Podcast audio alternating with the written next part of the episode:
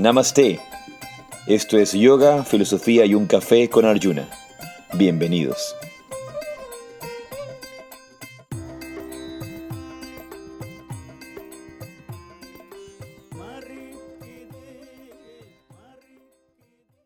Jai Shri Radhe Radhe. Namaste. Namaste. Arión, bienvenidos. Yo soy Arjuna Das Yo soy Chintamani. Y esto es Yoga, Filosofía y un Café. Y una vez más, contentos de poder reunirnos con ustedes, contentos de poder conversar, contentos de poder eh, comentar más acerca de este mundo maravilloso del yoga. Y la semana pasada eh, hubieron muy, muy lindos comentarios acerca del, podcast que, que hicimos y del tema que se trató. Y también, em, si alguno de ustedes tiene temas, em, tiene propuestas, preguntas, creo que también vale hacer una vez al mes una sesión de preguntas y respuestas en las que ustedes pueden haber mandado durante el mes todas sus preguntas y, poder tener la oportunidad de revisarlas, conversarlas, dialogarlas. Em, una vez más, les invitamos a tener sus cámaras prendidas y a los que no puedan escuchar la sesión en vivo, que no la puedan ver en vivo y eh, compartirla en vivo, los invitamos a escucharla en Spotify, en Yoga, Filosofía y un Café en el Spotify. Y bueno, ¿qué novedades nos cuentas tú, Chintamani? ¿Qué novedades? Hoy, martes 19 de octubre, ya mismo se acaba el año. Me parece que el año pasado como que no existió y este año ha sido un poco extraño, pero está por acabarse. ¿Qué novedades tenemos? Me encanta el tema que vamos a hablar hoy, que tiene que ver con, con los secretos, los secretos del yoga, eh, un poco el análisis. de- Bueno, pero más que nada del Hatha Yoga, ¿no? Porque el yoga Yoga. en general, el yoga en general tiene muchos secretos y, y hay eh, muchísimos secretos en, el- en el- en la vastedad del, del mundo del yoga. Pero el Hatha Yoga como tal, y decíamos el conocimiento oculto, el tema, el tema de, esta, de esta sesión es el conocimiento oculto del Hatha Yoga. Pero mm, no quisiera empezar sin antes darle las gracias una vez más a Instinto Café por este delicioso café que nos ha regalado para este, esta sesión. Gracias. Entonces quiero a, a los que están aquí con, nos- eh, con nosotros acompañándonos en vivo, les enseño la... La cajita, la cuando cajita nos llegó, vivo. pensé que era un perfume. Parece un perfume, ¿no? porque es así como, no sé si ustedes la, la ven, pero se abre, es como súper bonita, y luego tenemos una bolsita bella. Yo la verdad pensé que era un perfume, es así tan, está bien empacado y además está delicioso, así que gracias. El Instagram de Instinto Coffee es arroba Instinto Coffee y está riquísimo, realmente lo dije la, la sesión pasada. Eh, me encanta poder, o sea, tener esa opción de, de obtener un buen producto local, orgánico, eh, proveniente de buenas prácticas. Este está en Y huele delicioso. Finca Soledad, en Intac, en Imbabura, que espero poder conocer pronto porque nos invitó, nos invitó Pepe, Sí. nos invitó, Así nos que dijo que fuéramos, así que Y Pepe también es un buscador espiritual y por esa razón nos quiso, nos quiso compartir este, este café, ¿no? Y hay tanta gente en distintos ámbitos de vida que no importa la profesión que, que se dediquen, no importa la religión que profesen, no importa el país que vivan, de, de la raza que sean, tienen intereses espirituales, tienen estos intereses, tienen estas, este deseo de profundizar. Así que gracias, gracias Pepe por, por este delicioso café. Y una, una de las cosas que a mí me encanta del café es su aroma. Me encanta. que es lo más rico. Re- Realmente cuando tú tienes esos cafés, por ejemplo, e- es- ese café que viene, por ejemplo, de Nescafé, que viene en esa, eso, eso, no huele bien. Ese no, es, no, no es lo eh, mismo. Soluble, Ese café, café soluble. soluble. No, no- no es lo mismo que el café que vas, a, que vas a pasar. O sea, el café que vas a pasar huele delicioso. Y, Y la luego las gente, pepas de café- incluso la gente que no toma café y que no le gusta el café, el olor del café los vuelve locos. A mí me pasó siempre. Yo siempre relacioné el olor del café con, con viajes, con viajar, con aeropuertos. De hecho, toda mi vida fue así. Yo no tomaba café sino hasta hace tres años, pero siempre que olía café era como, me recordaba cuando era niña, y bueno, niña y adolescente y joven adulta, cuando viajábamos con nuestros papás, eh, nosotros teníamos la oportunidad de, de viajar, creo que bastante, y cada vez que viajábamos en los aeropuertos olía a café. Entonces yo relacionaba, y sigo relacionando ya de otra manera, pero relacionaba sin haber tomado café ese, ese aroma, ese, ese olor eh, con viaje. Entonces yo olía café y era así como, ah, me voy, me voy de viaje ahorita, aunque no me fuera a ningún lado. Ahora ya es, un poco otra historia, pero lo sigo, sigo relacionando de esa manera. Para mí es un poco un viaje. El, olor del café me, lleva a otros lugares. Así que este, la verdad es que este de aquí, que lo estoy probando ya unas dos semanas, me gusta. Es súper diferente al que yo tomaba antes, que nosotros compramos igual un buen café, eh, pero del supermercado. Y, este de aquí es totalmente distinto, o sea, tiene otro sabor, otro aroma, eh, es como frutal. Eh, a veces me recuerda un poco al sabor de la maracuyá, es, es como ácido, otro color, está bien Mira que están diciendo en el chat que yo de alguna manera no ah. puedo ver lo que dice. Nescafé no es café, peor el soluble, así es. No, no, eh. eso es una, una porquería. Ana dice, yo lo relaciono con mi madre. Sí, sabes que em, Lucas, para Lucas el, el, café, él lo relaciona con su abuela. Es nuestro hijo. Pues, nuestro hijo. Nuestro hijo, el, de, el de 14 y, y él, el café, cuando él era niño, nosotros vivíamos en casa de mi mamá, cuando era muy pequeño, y mi mamá todas las mañanas tomaba café con leche. Entonces, él no es que toma en realidad café, pero cuando le da como antojo y me dice, es que, es que me recuerda a mi api. Una cosa, una cosa muy eso que interesante. compartía él con la abuela. Y creo que esto es un tema que podemos revisar más adelante cuando hablemos sobre mm, el ayurveda, sobre ciertos elementos, sobre medicina natural. Em, y una vez más, una de las mejores terapias y medicinas naturales que existen son el, el ayuno. Es el ayuno, son los ayunos. Em, pero hay, hay, tantas cosas que están de, de alguna manera demonizadas en, de forma errónea en el mundo del yoga occidental en general, cuando no entendemos ciertas cosas. Pero, por ejemplo, a veces como se considera que prácticamente los yogis como que no toman café y hay la recomendación como no tomes café porque el café es rayásico. No tomes café. Es como un poco la indicación general. Sin embargo, la mayor cantidad de grandes yogis, y estoy hablando de grandes seres iluminados que yo conozco, no voy a decir nombres hoy día, pero grandes seres iluminados, la mayoría de ellos toman café en la mañana y les encanta el sabor y el olor del café. Claro, es que el exceso es lo que... Claro, por supuesto, ¿no? Pero, pero no, no, cayendo en excesos, ¿no? Pero tampoco cayendo en, demonizar cosas que no, no, es necesario demonizar. Pero bueno, vamos a empezar con, con, con nuestro tema de hoy día. Y lo que decía, el tema de hoy es el conocimiento oculto del Hatha Yoga. Y en la introducción para el día de hoy decía, hoy en día la práctica del yoga físico o yoga psicosomático es considerada como la totalidad del yoga pero ¿entendemos realmente el alcance de este yoga? ¿Qué es realmente el Hatha Yoga? ¿Cuáles son sus alcances? ¿Cuáles son sus niveles de entendimiento? ¿Qué es realmente el asana?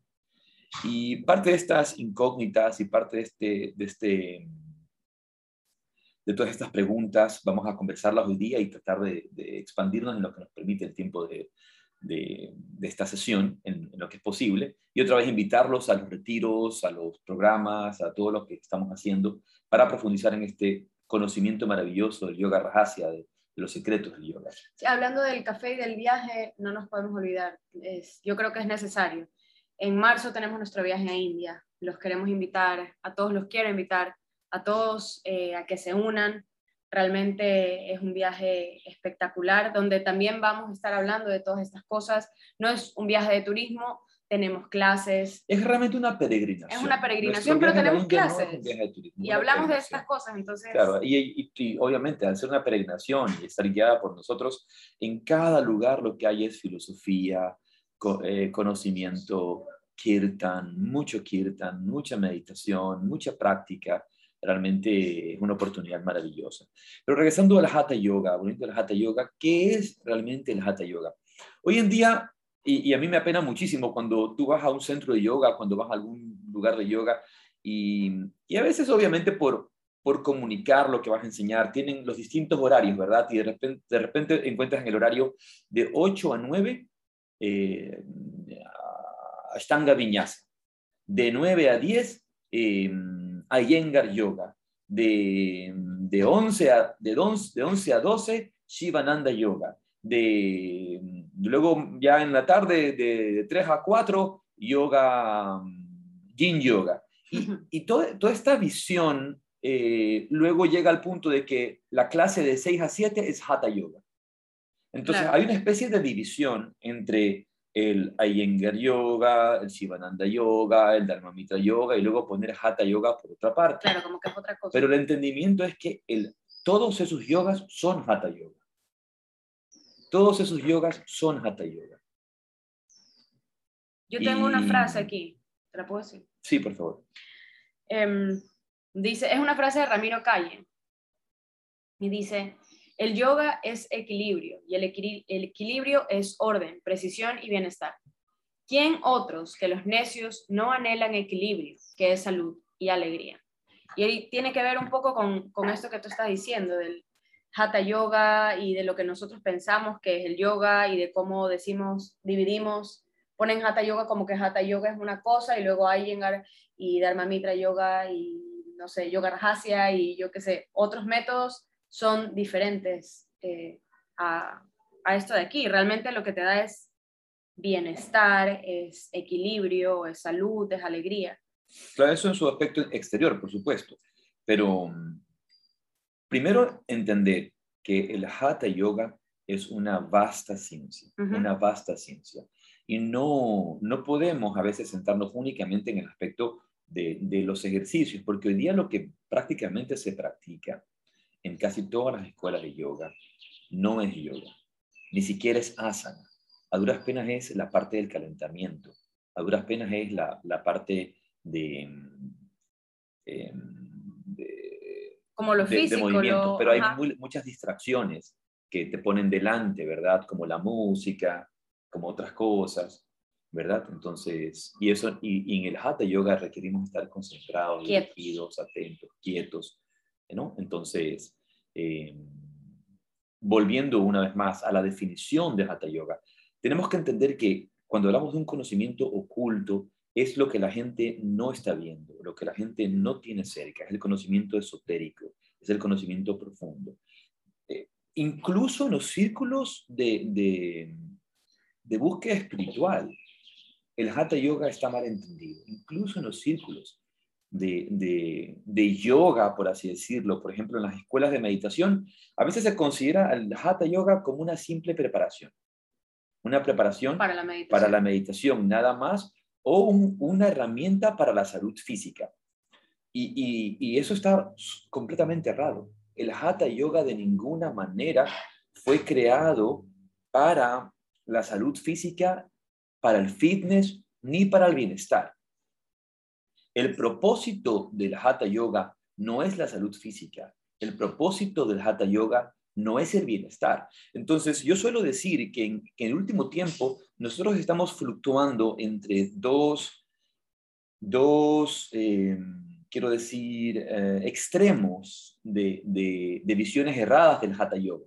Por un lado está lo que consideramos el yoga fitness, o sea, como que el hatha yoga fuera fitness. Y en eso vamos a enmarcar a todos los yogas como que el acroyoga o este eh, ashtanga vinyasa yoga. Y una vez más, el, ese ashtanga yoga no es ashtanga, yoga, no es el ashtanga yoga. El ashtanga yoga es el yoga de Patanjali y, habrá el momento de conversar y dialogar acerca, acerca de esto aquí. Pero, eh, volviendo a lo que decimos, en el entendimiento eh, general, todo este tema del vinyasa, del movimiento, de los yogas dinámicos, eh, se enfocan mucho en el tema del fitness, mucho en el tema fitness, ¿verdad? De estar en forma. Sí, un poco estar en forma. Ejercicio. Y, luego hacia el otro lado tienes en el otro extremo estos yogas que suelen considerarse, entre comillas, un poco más espirituales, pero que están más enfocados al wellness. Es el típico que vas, vas, al doctor y te dice, usted está muy estresado, vaya a hacer yoga, porque eso lo va a relajar. A mí, cuando estaba en el colegio, a mí, mis alumnos me preguntaban, me decían, ay, que eh, yo quiero hacer yoga porque quiero ser flexible, o quiero hacer yoga porque es que estoy muy ansioso. Como lo que te mandan los doctores, a, usted yo la veo deprimida, la veo ansiosa, la veo nerviosa, vaya a hacer yoga, que eso lo relaja. Eso es lo que como que tienes en la mente. Y hay personas que me han dicho, no, yo el hatha yoga no, no me gusta porque es como muy quieto. Yo necesito acción, Claro. como moverme. Por, este- por otro lado, tienes, como decía, este, este yoga que es eh, para el bienestar. Pero el yoga no está creado ni el hatha yoga, una vez más, el hatha yoga, y no voy a hablar solamente de la generalidad del yoga, el hatha yoga, el yoga psicosomático, que solemos llamar yoga psicosomático, no está creado para el bienestar, no está creado para la salud física. El hatha yoga está creado para la emancipación, para la liberación. Entonces, si vamos, por ejemplo, a las escrituras antiguas, como el Granda Samhita, una de las escrituras más importantes de Hatha Yoga y del Hatha Yoga auténtico y del Hatha Yoga tradicional. Cuando este buscador espiritual, Chandakapali, eh, le solicita al sabio eh, Granda, le, le pide un camino para la iluminación, le pide un camino para la emancipación, le pide un camino para el, para el encuentro de la inmortalidad, y esa inmortalidad que es la inmortalidad del espíritu. Le dice, y esta es la cita de, de este slogan 9 de el, el Granda Samhita, dice, oh Señor del yoga, me agradaría oír ahora el yoga de la olla, gata, por eso llamamos gatastia yoga también, ¿no? Del- el yoga de la olla, gata. Y eso, olla quiere decir el cuerpo. Pero mira interesante, el cuerpo, ¿por qué una olla? Porque se pone el fuego. ¿Y qué hace el fuego? Transforma. Y sigo con la cita. Me agradaría oír ahora el yoga de la olla, que es la causa del conocimiento de la verdad. Oh maestro del yoga, habla de él, oh Señor. Él está pidiendo el, sendero, el, el- que le dé el conocimiento de la verdad, y hablamos de la verdad absoluta. No le está pidiendo, oh sabio grande, enséñame una, una forma para bajar de peso. No le dice, oh sabio grande, enséñame una forma para relajarme de las vicisitudes de la vida. No, enséñame este yoga de, de- del cuerpo, del gat, gata, ¿verdad? Gatastia, de la olla, que esta olla que se pone al fuego para llegar a esa transformación que me permite avanzar en esa evolución, Claro. en el conocimiento de la verdad. ¿Cuál es la verdad? Obviamente la verdad absoluta, la verdad suprema, el Señor supremo. Y, y esa es la visión del Hatha Yoga. Entonces, el Hatha Yoga no está creado desde una perspectiva eh, física eh, para la salud. Entonces, tenemos que a veces eh, eh, saltar, superar esos, esos, esas situaciones, esa- esos, esos pensamientos. Con eso ¿verdad? que tú acabas de decir, te hago una pregunta. Entonces, a través del Hatha Yoga, también podemos obtener o podemos llegar a ese supremo del que acabas de hablar. Por supuesto, esa, esa, esa es la propuesta del Hatha Yoga. Entonces, otra cita que, que quisiera eh, eh, también presentar, que es en cambio del Hatha Pradipika, que es otra de las escrituras, eh, una de las más antiguas que, has- que hay, ¿verdad? Entonces, dice, la ciencia del Hatha Yoga brilla y sirve como una escalera para que el aspirante pueda subir a las cumbres más altas del Raya Yoga. Y en, y en este caso, el Raya Yoga, en el contexto de, del Hatha Pradipika, quiere decir las cimas de la meditación profunda, la- las cimas de la comunión interior, las cimas de la realización interna, del, del Raya Yoga, ¿no? Del Raya Yoga. Y en este caso, obviamente, dentro del contexto de, de, de la meditación, como una experiencia profunda, como una experiencia divina. Ahora, pero vamos a explorar esta palabra, Hatha Yoga.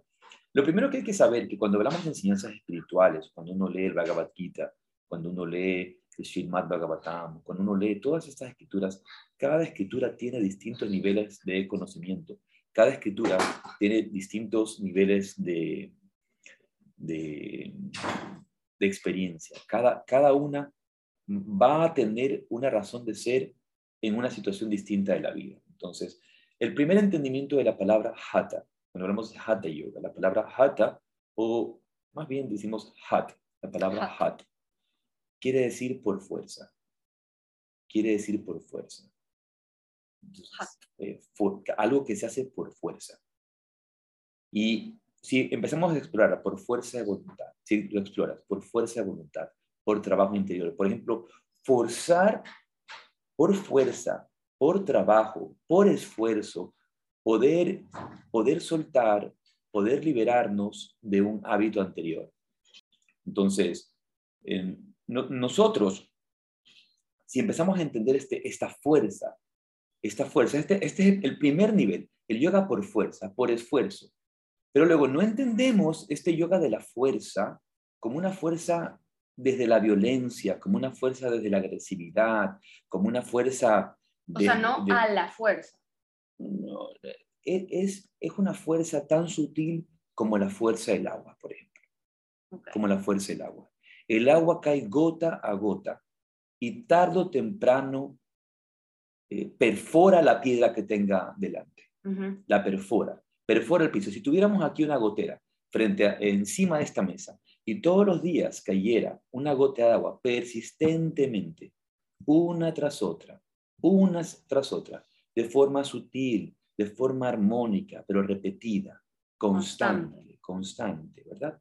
Eso va a, trans, eso va a transformar, porque va a perforar esa, esa, esa, esa mesa, va a perforar la roca. Por ejemplo, ¿qué, qué es la arena que vemos en, en las playas? Roca erosionada. La, la, arena es roca erosionada. Por cientos de miles Entonces, por cientos de miles de años, ese trabajo constante del movimiento del océano va a perforar y transformar esa roca en arena.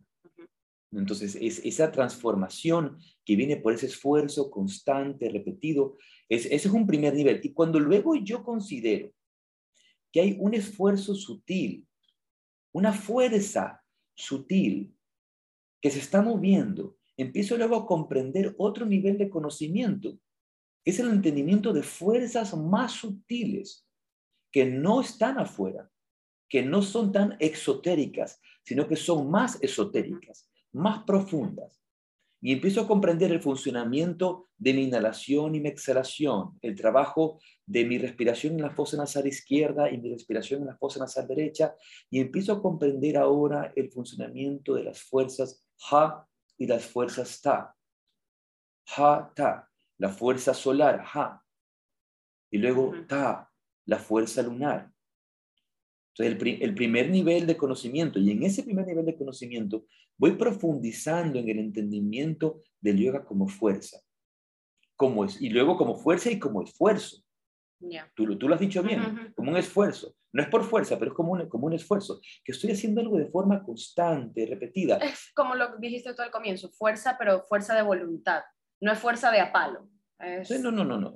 Fuerza de voluntad. A, veces podríamos decir que, que, es como un poco como apalo, porque imagina si toda la vida has estado acostumbrado a estar encorvado, a estar curvado, a, estar quedando una joroba en tu espalda, y tienes que esforzarte todos los días por ponerte recto. Claro. Tienes que esforzarte por ponerte recto. Y te duele. Entonces, por esta fuerza que empiezas a trabajar, se hace por fuerza y tiene que haber un esfuerzo, tiene que haber un trabajo, por supuesto que lo va a haber.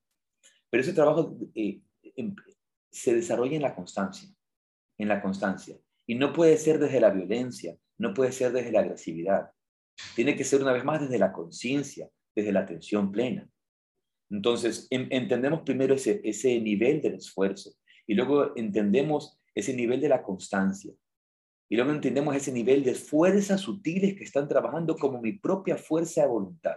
Y las fuerzas sutiles que están en mi cuerpo y las fuerzas sutiles que, que, yo capto con mi cuerpo y que, que, se llenan en mi cuerpo y que fluyen en mi cuerpo y que hacen mi cuerpo. Y de aquí otra cosa interesantísima, que, que esto de cuerpo y mente. Esto de cuerpo y mente. Nosotros en el, en el Hatha Yoga y en la filosofía general del yoga de Patanjali, como en el yoga, en el, en el Hatha Yoga también, no consideramos y no se considera al cuerpo como algo distinto de la mente. Claro, la mente y los pensamientos y todo suceden en el cerebro y el cerebro es parte del cuerpo no, no, no, no voy por allí, porque no, es que sucede, porque, porque entonces dependería de que el cuerpo genere, de que el cuerpo genere la, acción del pensamiento. El pensamiento se crea antes del cuerpo. Entonces, primero existen los niveles mentales, simplemente es otro nivel de mente. Cuerpo y mente son parte de esa misma energía que se llama Prakriti. Tú lo conoces bien, por la Ayurveda, ¿no? Eh, tú lo conoces bien. Entonces, este, es, toda esta energía material, el cuerpo sigue siendo parte de, de esa energía. Y la, y la mente, digamos, Hay una cita que decía Swami Rama de los Himalayas muy bonita, que era, la totalidad del cuerpo está en, está en la mente, pero la totalidad de la mente no está, en, el cuerpo. Claro. Porque la, mente lo abarca todo, abarca todos los niveles del cuerpo, abarca, cada, cada tejido, cada aspecto energético, la totalidad.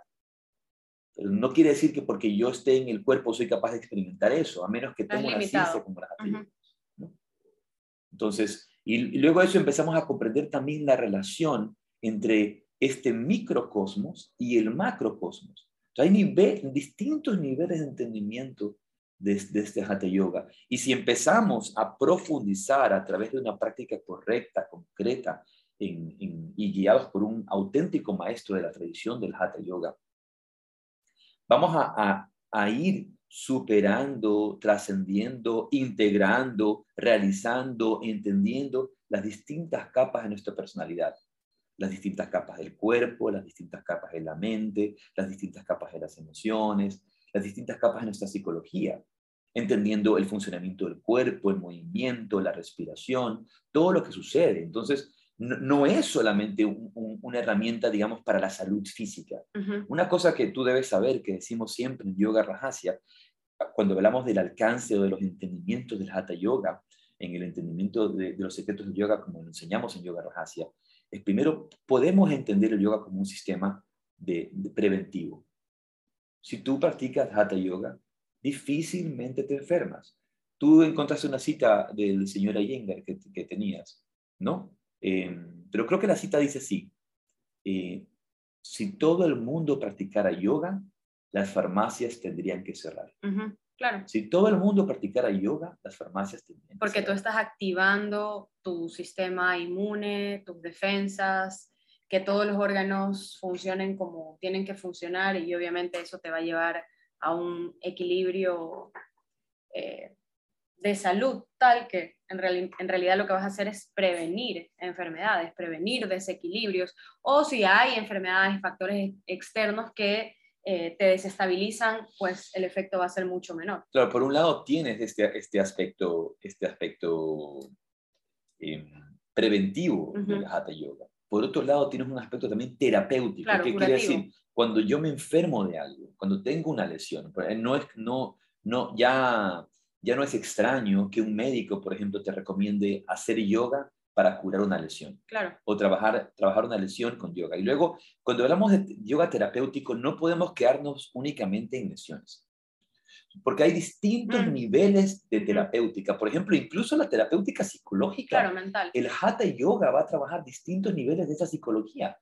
Solemos decir siempre en las clases de yoga rajasya, el, la mente es un mono loco borracho picado por un alacrán. Y todo lo que sucede en nuestra psiquis, ¿no? un mono loco borracho picado por un alacrán. Y todo lo que sucede en la psiquis, en mi psicología, en mis emociones, en mi vida, cómo me siento, lo que pienso, ¿no? Si, si se hiciera realidad todo lo que yo pienso, qué miedo. Porque en general pasamos pensando eh, cosas negativas, el, pensamiento negativo, la generación de pensamientos negativos, de, ideas negativas es tan fuerte, ¿no? Entonces, em, empezamos a abarcar distintos, distintos niveles de, esta, de esta mente, ¿verdad? Yo encontré, el otro día tú estabas viendo un, un, TED Talk de un señor que se llama Max Strong, pero justo hoy buscando unas cosas acerca de, del Hatha Yoga, de las posturas, encontré una cita de él que dice, recuerda, no importa lo profundo que llegues a una postura, lo que importa es quién eres cuando llegas allí. Y justo tiene que ver con esto de, la, de, este poder transformativo, este poder de transformación del hatha yoga, de las posturas, de, cómo está tu mente. Entonces no importa si tú te puedes poner el pie atrás de la, de, la cabeza, si te puedes hacer Hanumanasana y abrirte de piernas, no importa qué tan profundo llegaste, quién eres cuando llegas allí cada una de esas posturas tiene eh, una, ah, su nombre incluso significa algo, hay un propósito, este... Claro, por supuesto, o sea, hay, hay en, ese aspecto, y, nos metemos ya en ese tema, en el, en el, en el campo del asana, ¿verdad? En el campo del asana. Em, primero entender que en el Hatha Yoga, asana no es lo primordial. Otra cita importante del Hatha Pradipika es que no empieza el Hatha Yoga hasta que comiences el nivel de pranayama. Okay. Asana no es considerado en el contexto del Hatha Pradipika, en el, eh, que es el, el, texto, uno de los textos de mayor autoridad del Hatha Yoga. El Hatha Yoga no comienza en asana. El Hatha Yoga solo comienza cuando has alcanzado el nivel de pranayama. Pranayama es Hatha Yoga. Entonces, hay una, una, una, una vastedad de métodos de asana, pranayama, mudra, shatkarma, banda. Y, en, estos kriyas, en estas prácticas, en estos métodos también hay eh, una, gran variedad, una gran vastedad, eh, distintas variantes, distintas formas. Por ejemplo, se habla de que solamente en, asana se suele decir que existen 8.400.000 formas de vida. 8.400.000 formas de asanas. Entonces, cada, cada asana, imagínate, hablamos de, de 8.400.000 formas de vida y que cada asana es una de esas formas de vida. Entonces se hablan de 8.400.000 asanas. 8.400.000 posturas del yoga. Y luego esas se suelen eh, reducir a 84, eh, que son famosas, y luego 36, y luego dos, y luego seis, etcétera, etcétera, etcétera. Y luego tres esenciales, por ejemplo, Swami Shivananda habla de, de, tres, de tres esenciales para mantener toda la, totalidad de la salud del cuerpo. O sea, yo podría hacer esas tres todos los días y con eso... Con eso tienes toda la salud del cuerpo y no requieres nada más. Y se las vamos a revelar. En este conocimiento secreto se las vamos a contar, se las vamos a revelar. Estas asanas son, ¿no? Paschimottanasana, la flexión hacia adelante. Eh, Sarvangasana, que, que quiero que conversemos un poco de ella también ahora y eh, la parada de cabeza, Sirishasana. Estas tres asanas son suficientes para mantener la totalidad de la salud del cuerpo. Eso, eso por allí, pero yendo una vez más al... ¿Qué dice? Esto. Sati dice, inclusive lo que sucede en tu mente con la concepción de la enfermedad te permite aceptarla sin rechazo y sin apego. O sea, la transformación que hay en la mente, incluso cuando está, o sea, cuando estás sano y cuando estás enfermo, que ves las cosas y las aceptas, ver la realidad. Claro, es, un, nivel de comprensión madura de, la evolución del yoga.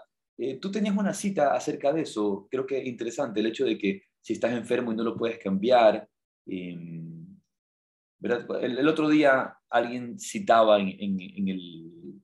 Vi que habían puesto, una de mis alumnas queridas puso en el Instagram un post, de estos posts eh, modernos en los que eh, dicen un poco payasadas, ¿no? Y que decía, eh, como cuando esté en paz, no es que, eh, que las cosas, cuando, cuando, las cosas sean como yo quiero, cuando las cosas sean como yo quiero, voy a estar en paz. No, decía, cuando yo esté en paz, las cosas serán como yo quiero. Eso también es una falacia, eso es una tontería. No, porque muchas veces voy a estar en paz y las cosas no van a ser. Es estar en paz cuando las cosas sean como yo quiero o, como, o sean como tengan que ser. Simplemente estoy en paz. Indistintamente si las cosas son como yo quiero. Y maravilloso si las cosas son como yo quiero, pero a veces las cosas no son como yo quiero. Entonces, todas estas falacias, todas estas falacias que encontramos hoy, en día en, esta psicología, en estas filosofías pop que, que encontramos sobre todo en estos filósofos de Instagram, ¿no? Y estos, estos eh, eh, terapeutas de Facebook. O sea, es como, discúlpame, voy a estar en paz. Cuando yo esté, cuando, eh, cuando, cuando, las cosas, cuando, las cosas cuando las cosas estén como yo quiero, entonces voy a estar en paz. No, cuando yo esté en paz, entonces las cosas estarán como yo quiero. No, eso no pasa. A veces sí, pero, pero no. Por lo general no. Claro, eh, la sabiduría es todo lo contrario, es es ser ecuánime, estar en calma y en paz, incluso cuando las cosas no son como tú quieres, cuando la vida no te va como tú la planificaste, cuando no se están dando las cosas como, no te llega el dinero como tú quieres, cuando no te sale el negocio, cuando te divorcias, cuando te quedaste sin casa, cuando no puedes viajar, allí es, o sea, cuando tienes que ser ecuánime. Cuando sí, estás feliz y las cosas se van a dar, eso es mentira, no se dan, o sea, Claro, esa cita que tenías. Eh, esta es una cita del señor Iyengar. Me parece que le digamos el señor Iyengar. Bueno, esto viene del señor Iyengar, Mr. ¿Cómo se llama? El señor Iyengar. Bueno, es del señor Iyengar. Y dice, el yoga nos enseña a curar lo que no es necesario soportar y a soportar lo que no se puede curar. La práctica regular, perseverante y alerta del yoga es la base para estabilizar la conciencia. Pero y es esa misma visión. O sea, hay cosas que en la vida voy a poder sanar, que voy a poder transformar. ¿no? Y hay, eh, hay esta oración muy bonita, ¿no? que, que podríamos también buscarla, que, que decía, oh Señor, eh, dame la serenidad para aceptar las cosas que no puedo cambiar, eh, el coraje para cambiar las cosas que puedo cambiar eh, y la sabiduría para saber la diferencia, saber qué es lo que puedo transformar, qué puedo cambiar y saber qué es lo que no voy a poder cambiar en mi vida. Entonces, una vez más, el- el- la práctica de- de- de- del yoga y en este caso la práctica del hatha yoga va teniendo distintos niveles de entendimiento. Y regresamos a este tema del asana. Y muchas veces suelo decir a los estudiantes y, y- y conversar con los alumnos, ¿verdad? Que las, cada asana, cada postura nos da, nos, nos viabiliza un estado de conciencia. Y los nombres de las posturas no fueron elegidos al azar. Es decir, no vinieron los yogis, no, no, no vinieron como los con yogis. Ah, creo yo. Ponle así, ponle así, ¿qué te parece? Ah, ponle así. La vaca, ya, la ya, vaca. ya. Este ponle la vaca porque ya se me ocurrió. Y ponle la vaca. Este que ponle así, no, no, no, no. Y no solamente tiene que ver con, ah, ya, es que esta postura parece tal cosa. Como, no, no, hay un significado Atrás. más profundo. Porque cada postura en el, en, el, en el yoga desarrolla un estado de conciencia. Y como decíamos antes, si, si solamente la palabra hatha, solamente la palabra hatha, si la empezamos a examinar y empezamos a profundizar, encontramos distintos niveles de entendimiento. El nivel de la fuerza, el nivel del esfuerzo, Del el nivel de la transformación a través de ese esfuerzo, el nivel de la fuerza que hay detrás, que es mi fuerza voluntad, el nivel de las fuerzas sutiles que actúan en mi cuerpo. De la misma manera, cada asana tiene un distinto nivel de entendimiento y un distinto alcance en, en nuestra psicología, en nuestras emociones, en nuestro cuerpo y toda la conexión de cuerpo-mente, porque es donde se vuelve tan interesante y tan apasionante el Hatha Yoga y para mí, a mí eso me apasiona, me, realmente me, me, me, lleno de pasión cuando hablo con eso, el entendimiento de cómo cada célula, cómo eh, cada eh, aspecto atómico, molecular de, de, este cuerpo, en su conexión energética, cómo cada órgano y su relación con cada chakra y su relación con, con, cada pensamiento y con cada bloqueo que existe y, y donde no fluye la energía y por qué no fluye la energía. ¿Qué está bloqueando? ¿Qué órgano está bloqueando? ¿Qué chakra está bloqueado? ¿Qué emociones han creado? ¿Qué, qué energías están, están en, no fluyendo adecuadamente? Y, pero ese, ese entendimiento no se puede volver y no debe ser nunca un entendimiento intelectual, sino una, sino una experiencia Claro. directa de lo que sucede en tu cuerpo. Y, y eso es auténticamente la práctica real del Hatha Yoga. Cuando yo practico con conciencia y entiendo lo que está sucediendo en mi cuerpo, no como un autómata. Hoy día Claro. muchos practicantes de yoga son autómatas. Simplemente, ah, esta es la secuencia, hacer, hacer, hacer, y pongo la música y, y un poco me desconecto y mi Claro, yoga... te sabes la secuencia y, y- la y sigues. mi yoga es un poco mi desconexión. Ujú.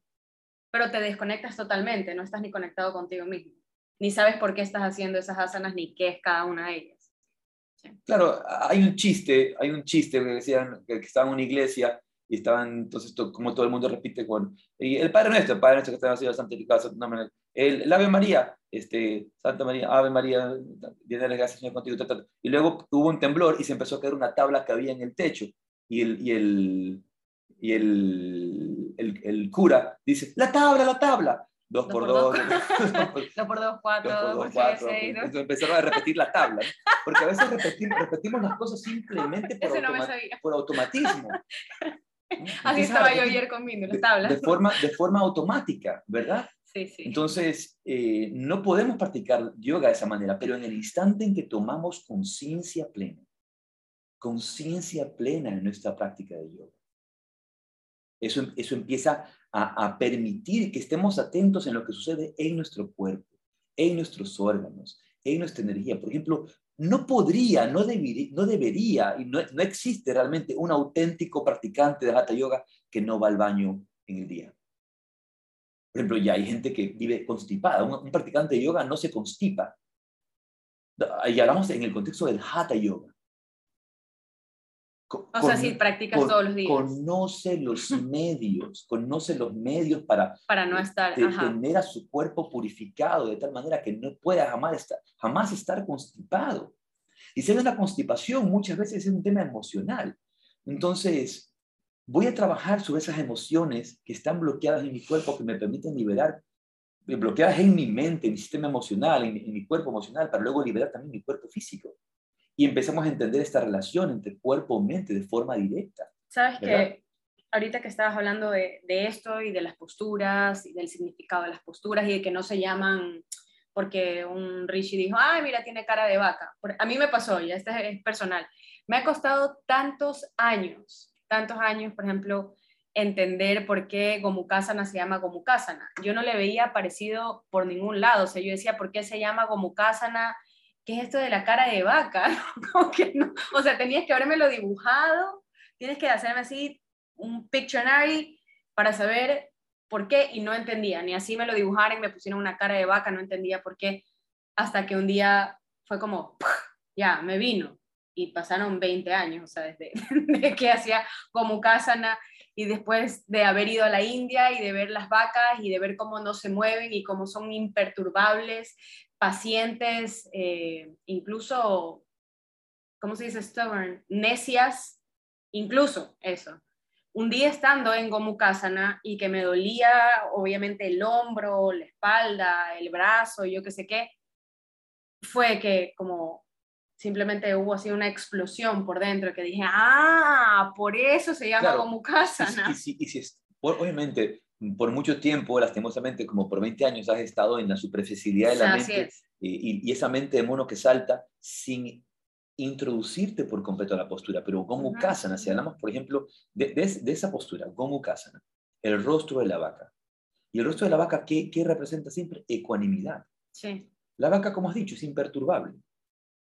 Incluso cuando ves una, una vaca que se la ve un poco nerviosa, ¿verdad? Se, se le ve eh, con tanta pena me da en el matadero.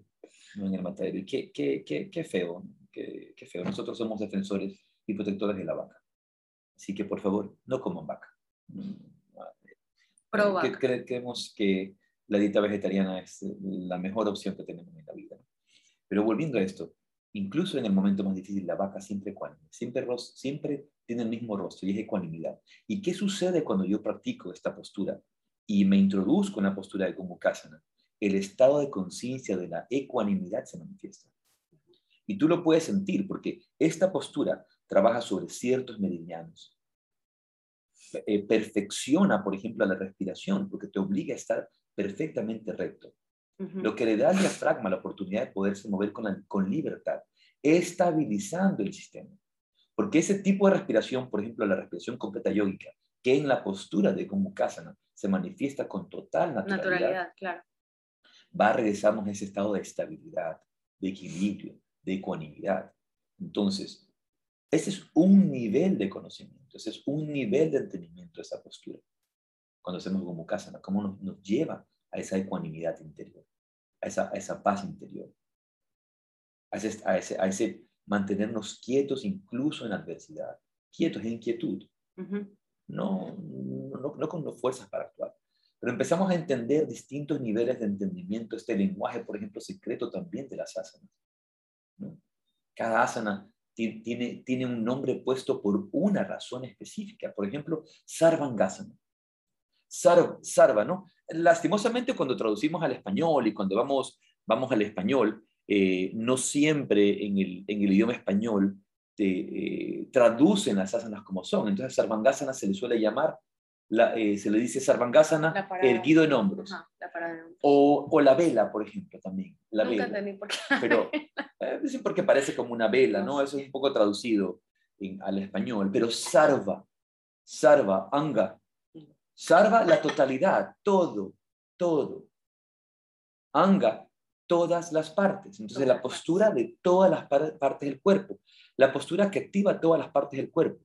Y en este caso, vemos cómo en Gomu, en Gomukhasana, en Sarvangasana, estamos actuando sobre qué glándulas, glándulas tiroides. Tiroides, sí.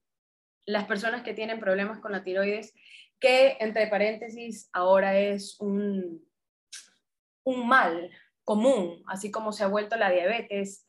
Ahora también he conocido un montón de gente grande, grande, que sufre de, hipotiroidismo y tú dices, ¿y por qué, por qué pasa esto? Tiene que ver con la alimentación y los hábitos de vida. Cierro paréntesis allí. Em, pero las personas que tienen, que tenemos, porque yo tengo eh, un problema de tiroides desde que era muy pequeña, eh, desde niña, eh, les mandan a hacer, o sea, si haces, si practicas yoga, te dices, te dicen haz Sarvangasana. ¿Por qué? Porque justamente una de las de las de los efectos que tiene Sarvangasana es trabajar en la glándula tiroides y la tiroides es la que controla todas las glándulas y todas las hormonas del cuerpo. Entonces, controla el metabolismo. Si tú si tu tiroides no funciona bien, tu metabolismo está desequilibrado totalmente, ya sea que sufras de hipertiroidismo o de hipotiroidismo. Em, por ejemplo, en, en mi caso particular, eh, desde pequeña me diagnosticaron hipotiroidismo en Hashimoto y mi tiroides no produce. No es que es deficiente, no es que produce poco, no produce, simplemente es como que la fábrica cerró para, para siempre. Em, y esta glándula tiroides es la que hace que todo el resto de hormonas y de glándulas funcionen correctamente en el cuerpo. Entonces, si la tuya no funciona, pues todo el resto está mal, ¿no? Funcionando incorrectamente. Entonces, mira, una vez más, eh, dentro de lo que tú dices, o sea, los yogis no eligieron el nombre de Sarvangasana al azar. Ah, ponle Sarvangasana porque estás así parado y, estás activando el cuello y las piernas y, estás activando eh, los hombros. Ponle Sarvangasana por eso. Eso es la totalidad del cuerpo. No. Controla, controla el cerebro, la frecuencia cardíaca, la temperatura, las tasas de crecimiento. Por eso en los niños es tan importante que la tiroides funcione bien, porque tienen que crecer, eh, los niveles de energía, todo, absolutamente todo lo controla la tiroides. y luego podemos entender por qué, por ejemplo, eh, sabios o maestros como Swami Shivananda iban a sugerir que Sarvangasana era una de las posturas más importantes para mantener la totalidad del cuerpo, para mantener la totalidad de la salud del cuerpo. Y, en este caso, tú, tú, mismo estás diciendo cómo su efecto sobre las glándulas tiroides y cómo eso va a actuar sobre las distintas glándulas del cuerpo. Entonces, esta es, es realmente la postura de todas las partes del cuerpo. Pero no nos podemos quedar a veces en la consideración porque muchas veces consideramos al cuerpo únicamente piel y músculos. Es como la parte exterior. Claro lo físico, lo tangible, lo, lo, que, ves, lo que ves por fuera, no, no, ni siquiera físico tangible, porque también si yo te abro, te abro el, estómago en, cirugía, voy a poder tocar el hígado y tocar el páncreas y tocar los riñones y tocar esos órganos que están por dentro, tocar el corazón. Pero solemos considerar la salud del cuerpo porque se ve un poquito bien por fuera, medio, medio musculoso, un poco fibroso dentro de, la, de, la, de las concepciones de la belleza actual, porque son estándares de belleza, ¿no? Pero el funcionamiento de los órganos internos, el buen funcionamiento de los órganos internos es lo que realmente permite la auténtica salud del cuerpo, el buen funcionamiento del estómago, el buen funcionamiento del hígado, el buen funcionamiento del páncreas, el buen funcionamiento... Sí, si no es como tener un carro que lo mandaste al taller a, a, retapizar, a pulir, a pintar, pero que no tengas motor, o que el motor no sirva, o que no tenga los, los pistones. Como... Claro, por Eso pasa con el cuerpo. Eh, es como que el motor no funcionara, como que no funciona el, sistema de refrigeración, no funciona el, la batería, no, funciona, no funciona el motor. Claro. Entonces, en este caso, para que realmente nosotros tengamos una auténtica salud del cuerpo, requerimos el equilibrio de estos órganos internos. Y estos órganos internos, una vez más, están directamente conectados con flujos pránicos, con flujos de energía, con los flujos del Ha y el Ta con los flujos de los pranas, los cinco, los cinco vayus. Y, ese entendimiento directo, ese es, e, una vida oculta o realidad oculta del Hatha Yoga que la gente no ve, que la gente no entiende, porque se quedan solamente afuera. Y ojo, el aspecto dinámico del yoga, todo este vinyasa constante que se hace, difícilmente trabaja e, esas esas áreas o esos chakras. Y ahí es donde viene, por ejemplo, el entendimiento de asana. Asana, por ejemplo, suele decir mi, mi amigo Surinder Singh, asana es un viaje desde el movimiento hacia el momento. Hmm. Porque estamos constantemente en movimiento, pero asana es el momento. Claro, la quietud. Y si, y si entendemos asana, asana es una postura inmóvil, una postura que se sostiene. Y esa inmovilidad, pues, eh, estudiamos que va a trabajar en distintos niveles. Y eso, eso es importante. Pero quisiera volver a este aspecto arquetípico de las asanas, de la comprensión, de la comprensión que de cada una de estas posturas, ¿qué, qué nos está diciendo? ¿Qué, qué nos ofrece? Porque luego también entendemos los arquetipos de nuestra mente, los, los arquetipos del mundo. Por ejemplo, hablamos del árbol. El árbol. Claro, ahí, esa, esa parte me encanta, porque podemos hablar de las posturas, hacer un análisis un poco eh, de, de símbolos, bastante literario, digámoslo así. Claro, pero entendamos que el símbolo es algo que representa es algo mucho más profundo. Claro, ¿verdad? Entonces, ¿qué, ¿qué representa si yo estoy en mi psicología?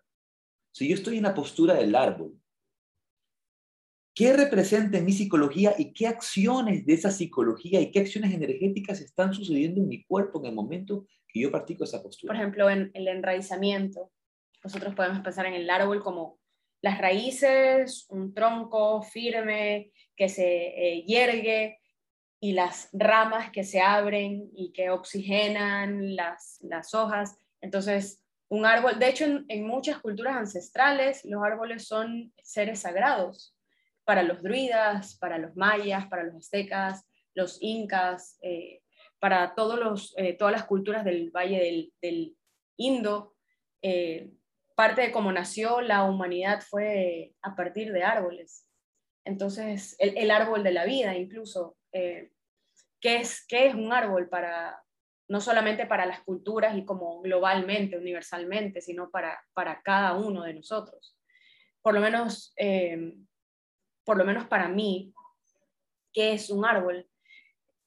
Es una de las partes, en parte de psicología, la parte de arriba es casi igual a la parte de, abajo. Cómo se abren las raíces, cómo toman los nutrientes, cómo se abre arriba las ramas. Y es, es, es esto que nosotros decimos del, del microcosmos y el macrocosmos. Como es arriba, es abajo. Como es en interno, es externo. Como es eh, en pequeño, es en grande. Lo que nosotros tenemos adentro, nosotros lo manifestamos luego afuera, externamente. Claro, por ejemplo, mira, mira en, en el simbolismo de las tradiciones judías y obviamente también las tradiciones cristianas, em, encontramos el, el símbolo del árbol de la vida. Por ejemplo, el árbol, de, el árbol de la vida y el árbol del bien y el mal. Entonces, el- cuando el Señor les dice que no prueben del fruto del bien y del mal.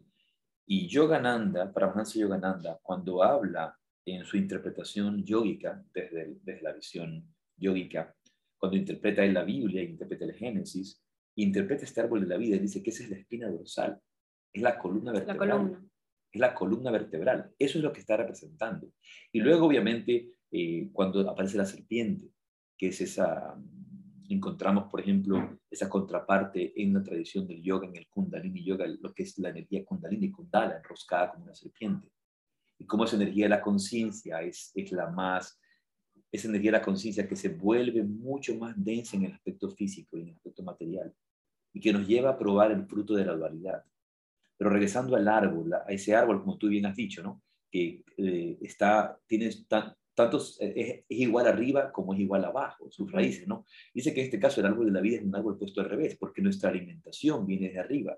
Nuestra fuente de vida está en el cerebro, en la médula oblongada, porque son donde conectan con los centros de conciencia superiores, Ajna Chakra, Sahasrara Chakra, que son las puertas de entrada de- del espíritu son las puertas de entrada de la conciencia, de esa conciencia divina que va a entrar y que va a manifestar luego este cuerpo, ¿verdad? Y cómo todas esas raíces que están hacia arriba, hacia el cerebro, empiezan luego a manifestarse hacia abajo y se expanden como ramas, dándole vida a, a todo este árbol de la vida que es nuestro cuerpo. Entonces, eh, esta visión yógica es sumamente interesante porque nos permite entender todos estos símbolos también de otras culturas. Y, hay- y- cada, un, cada asana, cada asana nos va a dar la oportunidad de experimentar un estado de conciencia y también ir trabajando nuestros arquetipos. Y, una vez más, no son, no, no son nombres en el, en el campo del asana, no son nombres elegidos de forma aislada. Claro, puestos al azar, ¿no? ¿Qué es, es un árbol? Es, es, fuerza, es equilibrio. Como, como decía al comienzo, es en, el enraizamiento. Un árbol que no tiene raíces firmes, raíces eh, bien agarradas, no va a poder florecer, no va a poder crecer, se va a salir, o sea, va a venir una tormenta, va a venir una lluviecita, va a venir eh, una crecida de un río y se va a ir, lo vas a, se va a ir, lo vas a arrancar. Pero si tienes un, un suelo firme, un suelo fértil y tienes buenas raíces, entonces no importa lo que venga, vas a estar bien agarrado, vas a estar firme, vas a estar equilibrado y vas a seguir creciendo. Y si vienen tormentas fuertes, si tienes vientos que vienen de cierto lado, de pronto vas a crecer un poquito más te vas a adaptar, pero vas a florecer, vas realmente a, surgir. Entonces, para mí por lo menos eso es importante, es tener buenas bases, buenas, un buen enraizamiento para poder luego extender y expandir esas ramas hacia arriba. ¿no? y eso es parte del simbolismo, por ejemplo, del árbol. Y si nosotros meditamos, y esa es la recomendación siempre, meditar en cada una de nuestras posturas, en la experiencia de cada una de estas posturas, vamos a poder eh, entender el significado profundo, el significado oculto de, estas asanas y, los distintos niveles de entendimiento. No, vale mucho aprendérselo desde afuera, pero es bonito poderlo comentar, es bonito poderlo compartir, es bonito darles a ustedes estas pautas de, este, este, entendimiento eh, y, de qué significa cada, de qué estado de conciencia va va a permitirte eh, esa asana. Si no estás en quietud, nunca lo vas a... O sea, si estás siempre en vinyasa, no tienes ni tiempo siquiera de sentir la postura ni, ni de... Más que pensarla, porque no es que estás haciendo yoga y pensando, estoy en Guerrero 2, soy fuerte como un guerrero, voy a la batalla. O sea, no, no deberías por lo menos estar en eso allí. No, no es el hecho de pensar, es el hecho de experimentar. exacto, pero, pero si no estás en quietud, en un asana, nunca lo vas a poder experimentar. Claro, viene, viene la necesidad de la contemplación, de la atención plena. A ver, lo que tú has dicho es interesante, pero mm, aquí nosotros no, nunca vamos a demonizar nada en el sentido de como el, yoga dinámico. no, cada, cada una de esas cosas cumple su función. Lo que yo suelo decir es que el yoga que se practica hoy día es un yoga incompleto, es un yoga limitado, porque nos quedamos a veces solo en el calentamiento. Y señores, el Surya Namaskar y los vinyasas son solo calentamiento. Eso es. A ver, ¿qué? Preparación es preparación. Creo que un yogi avanzado, digo de Hatha Yoga, eh, no es el que más Surya Namaskar hace o cuántos vinyasas hace, sino cuánto puedes estar en una postura. Es muchísimo más difícil. El hecho de sostener una postura, sostener... eso es lo que crea un asana. Exacto. Ahora, otra postura interesante, y que quisiera que sea hasta la última, con la que terminan para ya terminar. Ya estamos en la hora. Shavasana. Shavasana. Shavasana. Es mi favorita. No, Shavasana. ¿Qué significa Shavasana? La gente simplemente cree como se va a relajar, pero Shavasana significa morir, es la muerte. Shava es la postura del, cadáver. ¿Y qué te está pidiendo esa postura? Que experimentes el morir, que muera quién, que muera tu ego, también que, una muera, transformación. Que, muera tu personalidad. Swami Rama de los Himalayas solía decir que la postura más importante de Hatha Yoga era Shavasana, porque era el traspaso, era el traspaso entre los ejercicios o prácticas más densas del yoga hacia las prácticas más sutiles, más profundas, más esotéricas del yoga, como las técnicas de Kriya Yoga, las técnicas de Pranayama, las técnicas de Mudra, las técnicas de banda, que vienen o se hacen después del Shavasana. y, luego vemos, si por un momento entendemos, por ejemplo, esta, esta, esta eh, doctrina o esta visión de la reencarnación, cuando una persona eh, muere, luego reencarna. Entonces, cada Shavasana es una muerte para una oportunidad de renacer.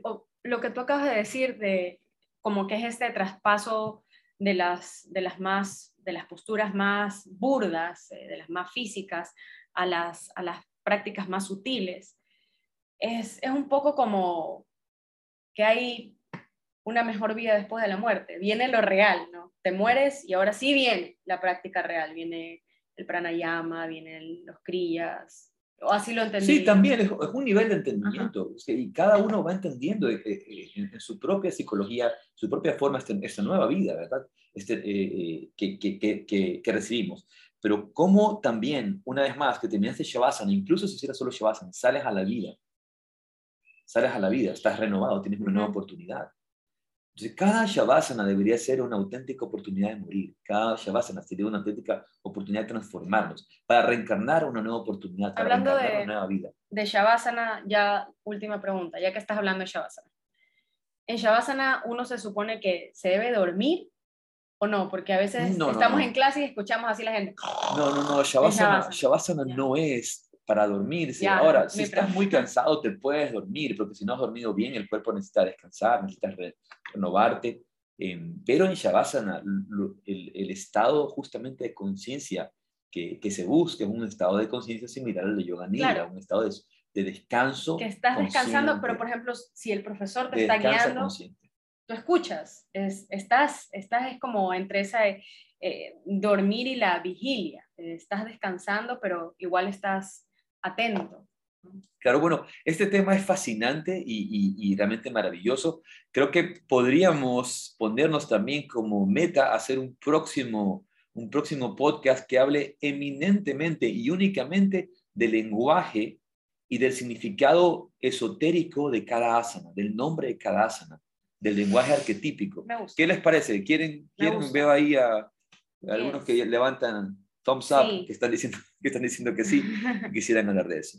Bueno, a los demás les pedimos que traten de mantener sus cámaras prendidas, mantengan sus cámaras prendidas todo el tiempo y no, no las tengan apagadas para verles sus rostros. Es muy bonito poder compartir con ustedes. Así que compartan con otros también la oportunidad de, de- de que se unan a este podcast y compartan con otros el Spotify el, el de, yoga, de Yoga Filosofía y un Café para que lo puedan oír en otros momentos. Eh, yo mandarles un saludo caluroso, mucho, mucho cariño y, los, y bueno, tenemos la dicha de meditar el día jueves. Pues, Los que se han inscrito y los que no se han inscrito también ya hay que inscribirse pronto a la dicha, a la dicha de, eh, de meditar. ¿no? Y dice, gracias. Gustavo da, da una clase por Zoom pronto, Pronto. de Hatha Yoga, claro. podríamos, podríamos organizar, vamos a, vamos a verlo. Así que un abrazo, que muchísimas tengan gracias. muy lindo día. Esto ha sido Yoga, Filosofía y un café. Namaste.